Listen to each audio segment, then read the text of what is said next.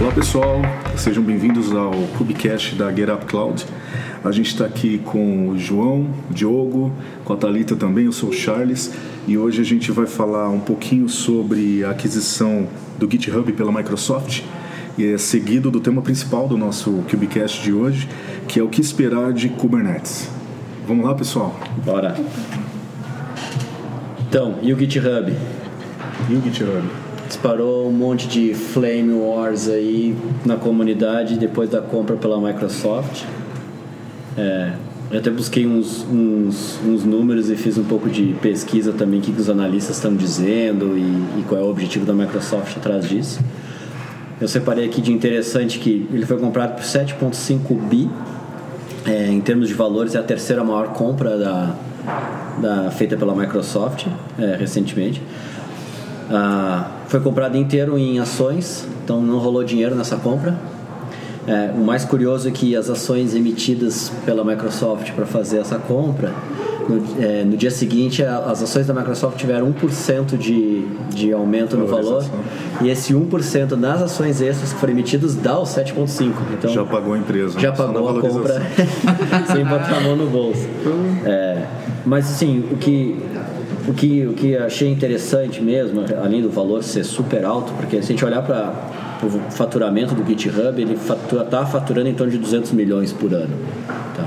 Então, o valor de compra dá mais de 30 vezes ah, o faturamento anual da empresa, o que é bem alto, porque se a gente olhar a compra do LinkedIn, que foi feita em 2016, uh, dá cinco vezes mais o que eles deram de valuation para o LinkedIn versus faturamento uhum. para a Microsoft. Então, é uma aquisição, é, um valor bem alto. Então, se for fazer um valuation usando as mesmas métricas do LinkedIn, é, o GitHub não valeria mais do que 3 bi. Uh, então dá para dizer que a Microsoft pagou um extra de 4 bilhões por alguma coisa. E aí fica a questão, né? O que, que é o que, que essa uma, essa uma coisa que a Microsoft está comprando extra que atraiu tanto uh, no processo? É, eu acho que a, a, Microsoft ela já vem há algum tempo, principalmente no, no último ano aí, no evento, no último evento né, de 2017 nos Estados Unidos, eles vêm demonstrando bastante empenho em alavancar a plataforma do Azure ou do Azure, né? E acho que a compra do, do GitHub é tentar trazer para perto deles essa legião de desenvolvedores, né, é, fazendo com que eles comecem ou intensifiquem o uso do Azure como plataforma de desenvolvimento. É a minha leitura principal dessa, dessa aquisição ela vai além do, do que o GitHub acho que fatura hoje, né? Esse é um, endereço, um, um interesse acho que secundário, mas é uma, um fortalecimento na verdade da Microsoft em se estabelecer aí como principal plataforma de desenvolvimento. Acho que dá para dizer que desenvolvedores importam com certeza. É. É. Porque eles pagaram pelos desenvolvedores. E, e, aí eu vi algumas discussões falando, tipo, tá bom, mas é Git, né? GitHub, sem querer desmerecer a plataforma. A plataforma não é a complexidade de construção dela, mas é a complexidade de adquirir 28, 28 milhões de contas. Esse é o número de contas criadas no GitHub hoje. Não são todas ativas, eu tenho certeza que a Microsoft lá fez alguma conta para chegar num valor disso ou no quanto ela vai conseguir rampar outros produtos delas a partir do, é, dos desenvolvedores dessas contas que existem. Né? Uh, eu acho que aí tem uma estratégia bem forte de, de, de entrar no fluxo de desenvolvimento, porque hoje o desenvolvimento de software está muito dentro do fluxo que é o GitHub, né? que ele começou isso. Uh, e eu acho que para o Azure poder incluir seus produtos, principalmente falando de Kubernetes, uh, de incluir eh, o deploy na nuvem dentro desse fluxo, ou criar o seu fluxo baseado no fluxo do, do próprio GitHub e também o poder de rede, né? Acho que estão pagando pelo efeito de network do, do, do, da, do próprio GitHub, tá? Estão comprando isso. Quanto custaria construir isso? Quantos anos levaria? É. A própria Microsoft fazer. É, o grande asset é, é a base de usuários. É a base de usuários. É. é. E, mas foi um grande movimento, né? Total, forma, total. Foi um grande movimento. Eu tenho uma outra questão aqui que eu, eu, vou levantar antes da gente falar da parte técnica dos puristas, o que, que eles acham disso. é, que é a questão de se, se a Microsoft pagou é, o GitHub com ações, ou seja, os, os, founders lá, investidores, não levaram dinheiro, será que vale a pena, não vale a pena? E, e aí se a gente faz uma análise, se a gente faz uma análise de quanto do crescimento do valor de ações da Microsoft nos últimos anos, ah, é negócio para o GitHub, tá? Então, uma ação Microsoft quatro anos atrás era negociada a 30, 35 dólares. Hoje está mais de 100 dólares o papel. Então, teve um crescimento gigantesco. Ah, se a gente olhar o GitHub para ele chegar, isso quer dizer que se manter nessa nessa linha daqui a quatro anos, ah, eles vão estar tá esses 7 bilhões vai estar tá valendo uns 30, talvez, 30 e poucos, 40, podendo chegar até 50 bilhões o valor. E aí a gente olha para o GitHub sozinho e digo, tá bom, se o GitHub ficasse mais 4, 5 anos sozinho, se eles conseguiriam chegar no valuation de 40, 50 bilhões? Provavelmente não. Provavelmente não. Então a saída dos caras não foi agora, mas em 4, 5 anos eles vão botar muito mais dinheiro no bolso do que poderia. Com certeza. Com certeza. Eu, eu queria. É, uma galera falou sobre ficar ou sair do GitHub. Acho que essa foi a, a flame war e a primeira reação de todo mundo, né? O GitLab sofreu um bocado no dia seguinte da notícia. Tiveram que trabalhar bastante para aguentar.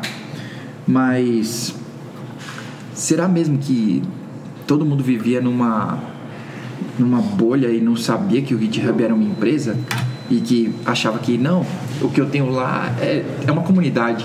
O GitHub é uma comunidade que você pode colocar suas coisas lá e ninguém tava pensando em ganhar dinheiro. É isso aí, o João instigando não, porque DevOps. Poxa.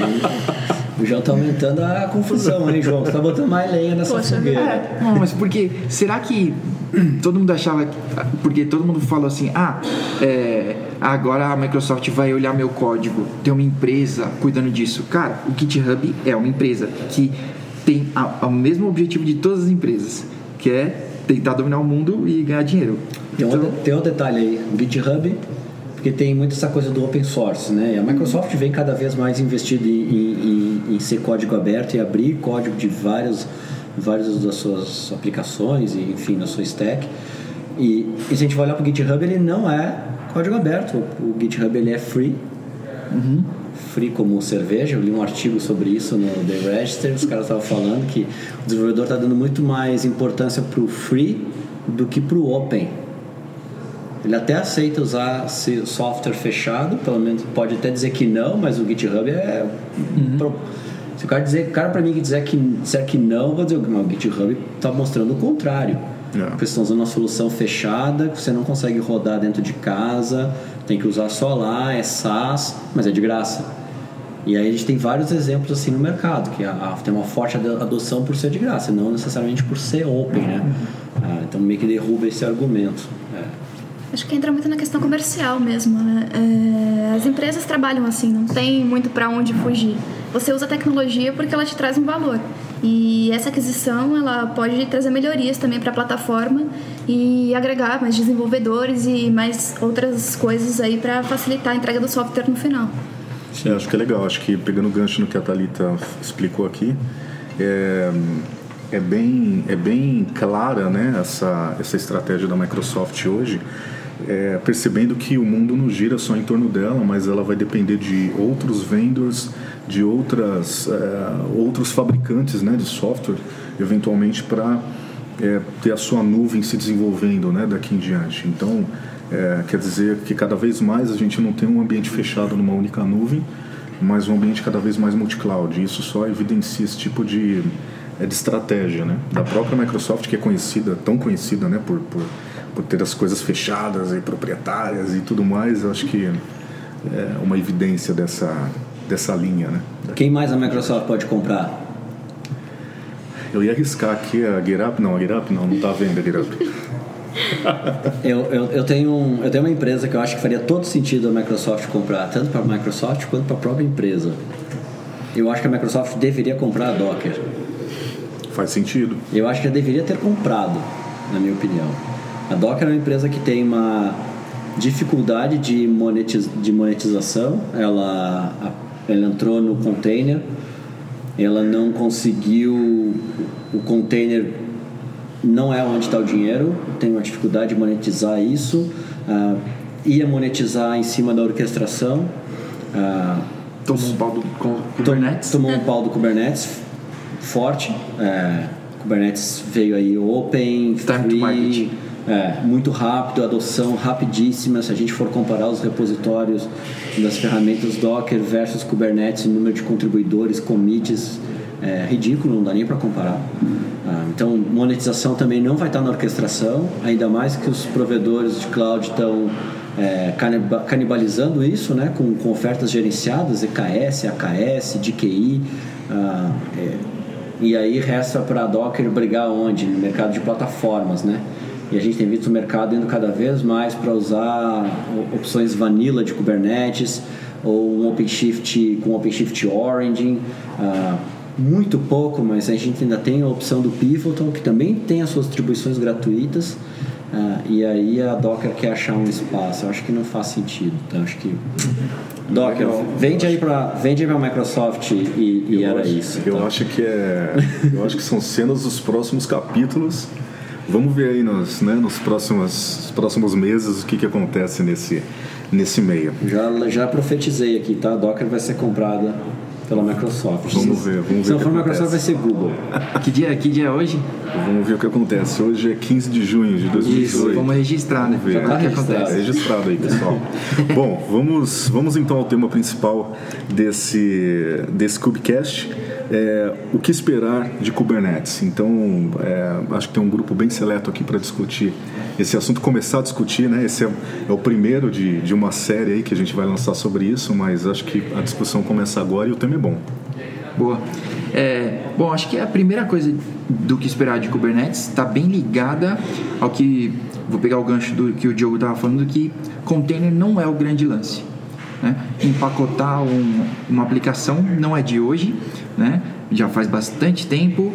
Talvez antes da Thalita nascer, o pessoal já empacotava, já empacotava as aplicações bem antes. É, então, orquestração é o que é o grande lance do Kubernetes e é o que é o valor que ele traz, né?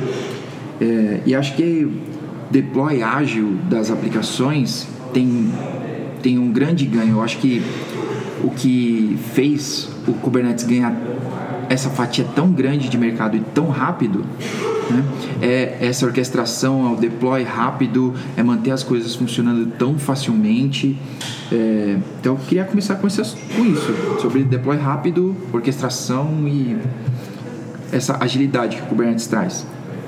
Aproveitando aqui a deixa do, do João, é, eu acredito muito na questão de, de facilidade também de você reduzir custos aí nesse, nesse meio tempo. É, você não precisa mais de alguém lá controlando que, qual container está em pé, qual container não está.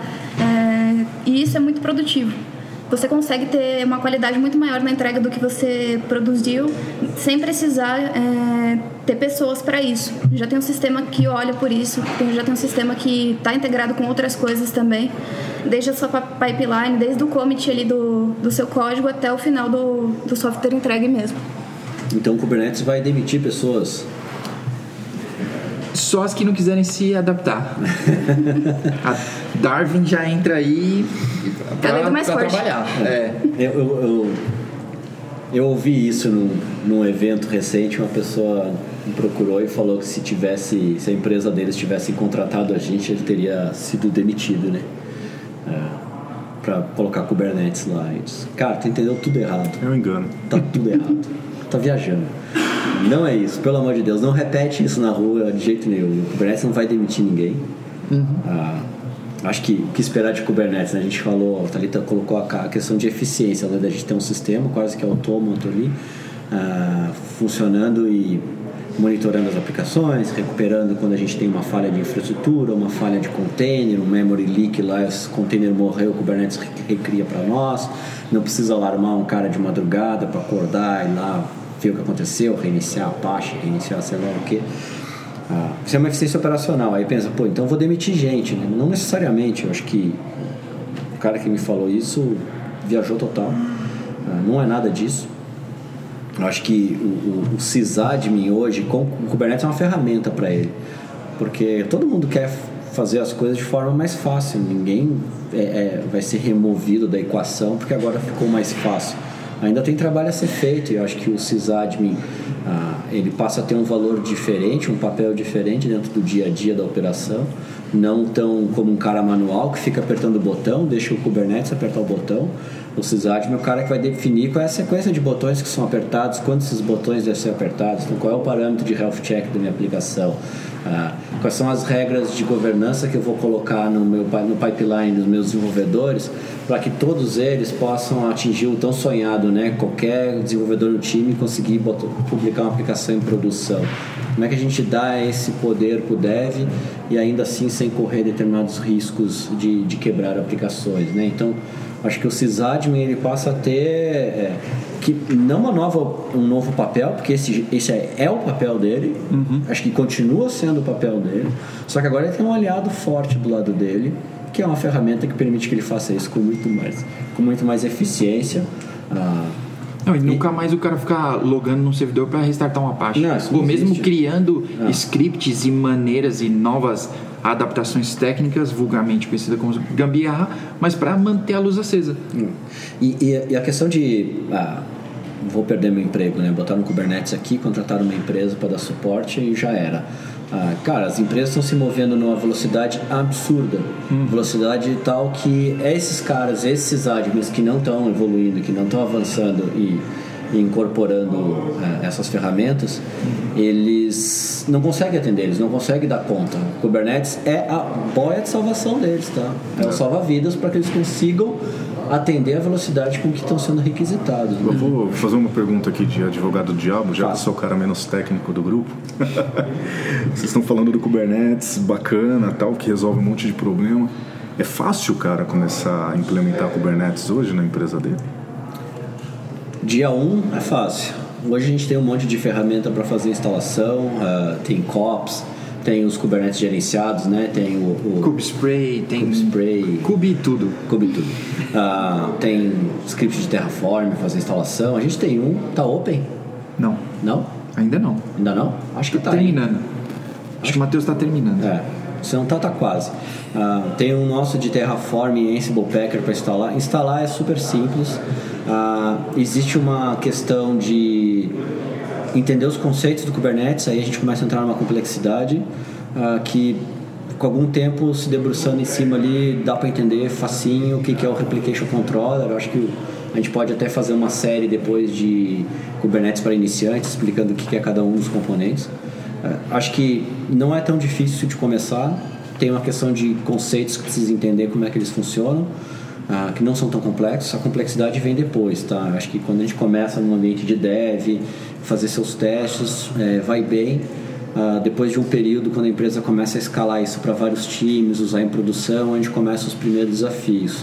Uh, e isso porque o Kubernetes não é um, ele é uma plataforma completa, né? Na verdade, ele é um, ele é um sistema para a gente rodar aplicações distribuídas.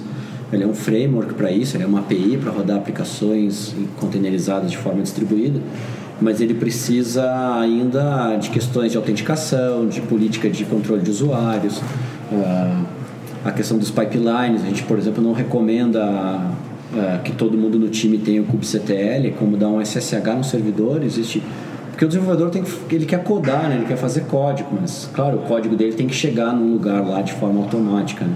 Mas será que ele precisa ter um kubectl para tudo? Então, os desafios começam aí, quando a gente vai entrar num ambiente, um ambiente maior, é, 40, 50, 200 nós, 300 nós, e aí múltiplos times consumindo o ambiente começam a vir as complexidades. Tá?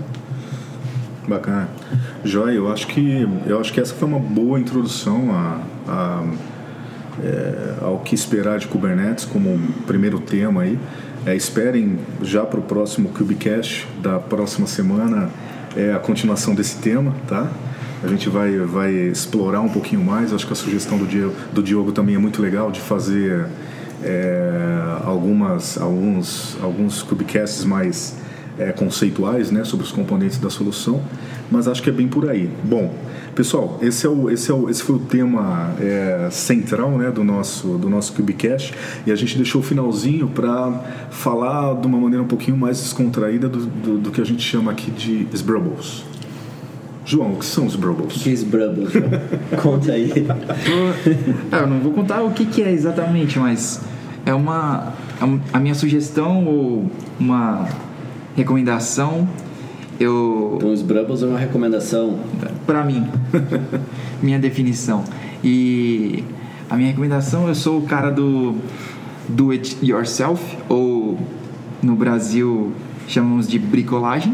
Eu gosto muito minha esposa também adora então a minha recomendação é não brocas de vídeo Dexter. Foram as últimas que eu comprei são ótimas não queimaram na para furar a laje lá do apartamento que o dono não escute esse Cubicast É um queijo suíço no apartamento, João. Tem furo pra todo lado. não tá um queijo suíço, mas eu precisei trocar um lustre de lugar, cara. Então foi necessário uma alteração. Furo na, na laje, concreto. Uma alteração estrutural, Tá bom. eu diria. Bom, pessoal, vocês estão ouvindo esse, esse som, sons ambientes aqui, porque a gente está gravando num, num lugar aberto, tá? Então tá, é para ser descontraído mesmo, então não reparem. Vai lá, Diogo, sua vez. Qual que são os Brubbles de o hoje? meus Brubbles. Meus Brubbles é uma série. Eu sou um cara que assiste muita série de TV, adoro. E, e meus Brubbles é uma série chamada Counterpart. É, para quem. A gente vai botar o link depois na, na descrição, o link das, das brocas de vídeo do, do João, o link da série. O que que é o Counterpart? Para quem assistiu Fringe, o Fringe fala de universos paralelos, né? Muito bom. É, pena que terminou o Fringe, né? Será que volta? Talvez um dia. É. E, e- mas o Fringe ele, ele é universos paralelos, mas ele é em linhas do tempo diferentes. Ah, e o Counterpart não, o Counterpart é na mesma linha do tempo. É como não posso dar muito spoiler aqui, tá? Mas Não. a Counterpart é um evento provoca uma ruptura e a Terra é de certa forma espelhada. Então tudo que existe aqui existe num outro lado, ou seja, as mesmas pessoas. Existe um Diogo lá do outro lado. Esse Diogo tem histórias muito parecidas com a minha do meu lado. Eu vou dizer que o meu lado é o meu lado é o primeiro lado, tá? O outro, o outro é o outro Diogo. Eu sou o Diogo de verdade. e então tem esse, essa questão desse mundo paralelo, mas com o passar do tempo esse mundo paralelo vai se distanciando um do outro. As pessoas vão assumindo características diferentes. Eh, e na série há uma forma das pessoas de um mundo acessarem o outro. Show. Existe todo um sistema de visto, de, per- de permissão, como entrar em outro país. Um border lá. Para né? cruzar para outro lado, só que a população em geral não tem noção de que isso existe, é só um pequeno grupo de pessoas que sabem. Então a série é fantástica. Ah, eu tô lá no quarto, quinto episódio, recém da primeira temporada. Eu acho que ela já tem duas, mas eu fiquei sabendo dela. Ela tá num canal de TV chamado Stars, Star mais Z. Ah, e é possível adquirir esse canal via Amazon Prime. Show, show. Thalita, qual que é os seus Brubbles? Não, eu tenho mais uns Brobbles. Posso Mais falar mais um? Eu tenho dois Brobbles. Qual os seus Brubbles? O é? meu segundo dos Brobbles é assistir no YouTube vídeos de cabra. Ufa. Goat. Vídeo de cabra. Cabra. Falou Eu- por aí. Eu vou colocar. Nada erótico, nada tal. Não, eu vou colocar na descrição também um que eu assisti ontem que é fantástico, cara. Não, assistam, assistam, é muito bom. Cabras, é um ser a ser estudado. Sensacional. Vamos Vai, lá, são Depois desse tema meio assustador e depois. Fechou, né? Vamos embora. Não tem mais os Brubbles que supere isso daí. Eu vou só indicar um livro aqui no final, porque eu tô achando ele bem interessante, O Andar do Bêbado.